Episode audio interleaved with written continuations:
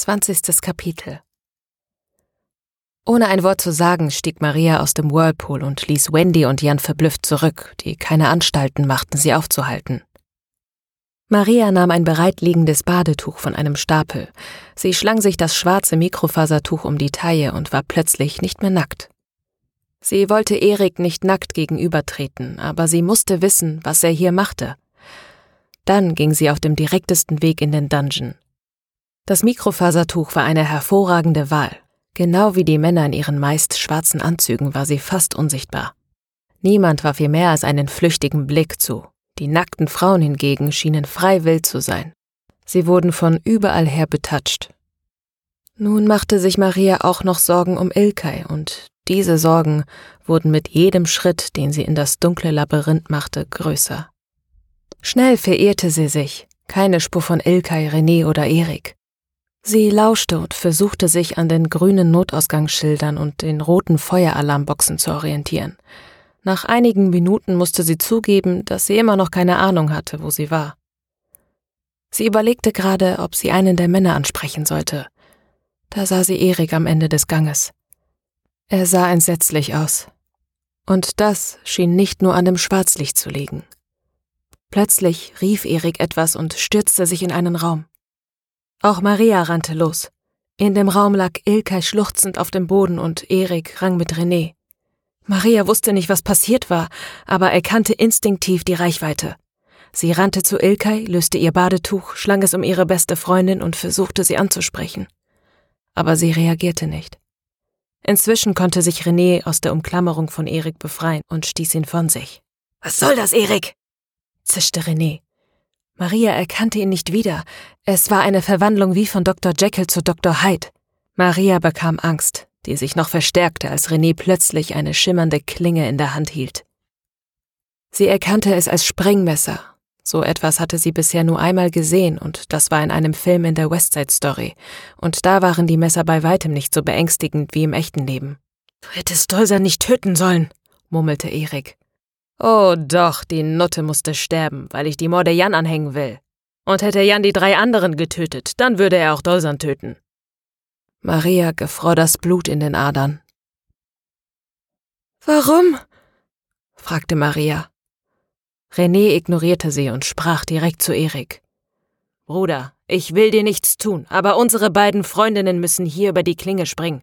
Hilf mir, sie von hier wegzubringen, und ich bekomme das hin. Niemand wird uns verdächtigen. Erik schüttelte energisch den Kopf. Er hatte Bruder gesagt, begriff Maria. Er wusste, dass René der Mörder ist? schoss es ihr durch den Kopf. Erik zögerte, bevor er René antwortete. Ich liebe dich, Maria. Deshalb bin ich hier, um sie vor dir zu schützen. René lachte, aber es war ein bitteres Lachen. Erik fuhr fort. René hat immer gern Katzen gequält und davon geredet, es irgendwann einmal auch mit Menschen zu versuchen. Ich wusste, er würde es tun. Ich dachte, wenn er nur die Richtigen tötet, dann wäre es nicht so schlimm. Immerhin ist er mein Bruder. Ich habe sonst niemanden. Inzwischen war seine Stimme flehend. Renés Stimme wiederum nahm einen lakonischen Tonfall an. Mein vier Minuten jüngerer Bruder will damit sagen, dass er schwach ist. Er würde sich nie gegen mich stellen. Ich habe schon immer mit seinen Sachen spielen dürfen. Warum dann auch nicht mit seiner Freundin? Erik ließ die Schultern hängen. Von ihm war keine Hilfe mehr zu erwarten. Maria bedauerte ihn. Sie wusste nicht, wie René seinen Bruder kontrollierte, aber er tat es, und das wahrscheinlich schon sehr lange. Maria fiel etwas ein. Wenn ihr Brüder seid, was ist dann mit den Polizeikontakten? Die gibt es nicht, gab Erik zu. Das gehörte alles zu seinen Spielchen. Maria schüttelte den Kopf. Warum hast du da nie etwas gesagt? fragte Maria, aber Erik blieb stumm und sah wie ein ertapptes Kind auf seine Füße. Wie heißt ihr denn wirklich? fragte sie, und sie musste Zeit schinden, damit ihr etwas einfiel. Erik stand im Eingang, und selbst wenn er sich nie aufhalten würde, stand er doch im Weg, und die zwei Meter zwischen ihnen würde René in einem Augenblick überwunden haben. Dann war da noch Ilkay, sie konnte sie nicht hier lassen. Wertmann. Erik und René Wirtmann, sagte René und schaute Maria nachdenklich an. Hast du es Maria jemals besorgt, kleiner Bruder? fragte René, seine Augen an Maria geheftet. Ich denke, ich sollte es ihr hier und jetzt besorgen, bevor wir gehen. Und du solltest dich besser nicht wehren, sonst verziere ich dich mit dem Messer. Maria ballte ihre Hände zu Fäusten. Sie schaute zu Erik, aber der schaute nur zu Boden. Tränen stiegen in Maria auf. Sie würde kämpfen, lieber hier und jetzt sterben, als sich mit diesem Schwein hinzugeben.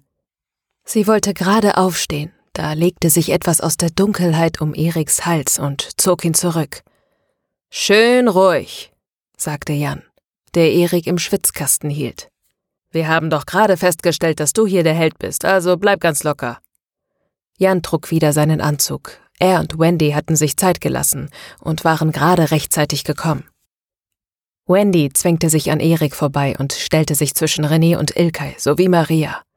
Sie war nach wie vor nackt. Maria fand das unglaublich mutig und dumm. Sie war mindestens einen Kopf kleiner als René, 20 Kilo leichter, unbewaffnet und, wie schon erwähnt, nackt. Mädchen, steht auf und haut ab! zischte sie über die Schulter, ohne ihren Blick auch nur eine Sekunde von René zu lassen.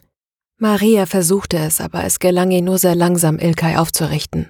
Sie war immer noch kaum ansprechbar und reagierte nur sehr träge auf Maria. Junge, gib doch auf, sagte Jan und René lachte nur. Warum? Ich bin hier der verrückte Serienkiller und bewaffnet. Die Frage ist doch, bedeuten dir deine Frau und deine Tochter so wenig wie mir mein Bruder? Wenn nicht, dann würde ich vorschlagen, dass ihr euch jetzt verzieht. Dann passiert euch vielleicht niemandem etwas. Zumindest jetzt nicht, drohte René. Wendy trat von einem Bein auf das andere, immer wieder. Sie musste nervös sein. Es war alles gut gemeint, aber so mutig war sie dann doch nicht. René trat einen schnellen Schritt auf sie zu, das Messer auf Wendy gerichtet. Wendy allerdings trat nicht zur Seite, sondern René ins Gesicht. Wie aus dem Nichts schoss ihr Bein hoch und traf René an der Schläfe. Er wankte und noch bevor er in die Knie gehen konnte, erwischte Wendy ihn mit einem zweiten, viel stärkeren Kick an der Seite seines Kopfes. René ging erschlafft zu Boden. Maria erinnerte sich, dass ihre Mutter mal etwas von Kampfsport im Zusammenhang mit Wendy erwähnt hatte. Erst jetzt fiel ihr das ein. Maria schnappte sich das Messer, das René hatte fallen gelassen, und löste vorsichtig Ilkas Fesseln. Irgendwer drückt bitte den nächsten Feueralarmknopf auf dem Weg nach draußen. Ich schnappe mir unseren kleinen Psychopathen. Maria, bekommst du das mit deiner Freundin hin? Maria nickte. Ilkay stand jetzt auf eigenen Beinen und Maria musste sie nur führen.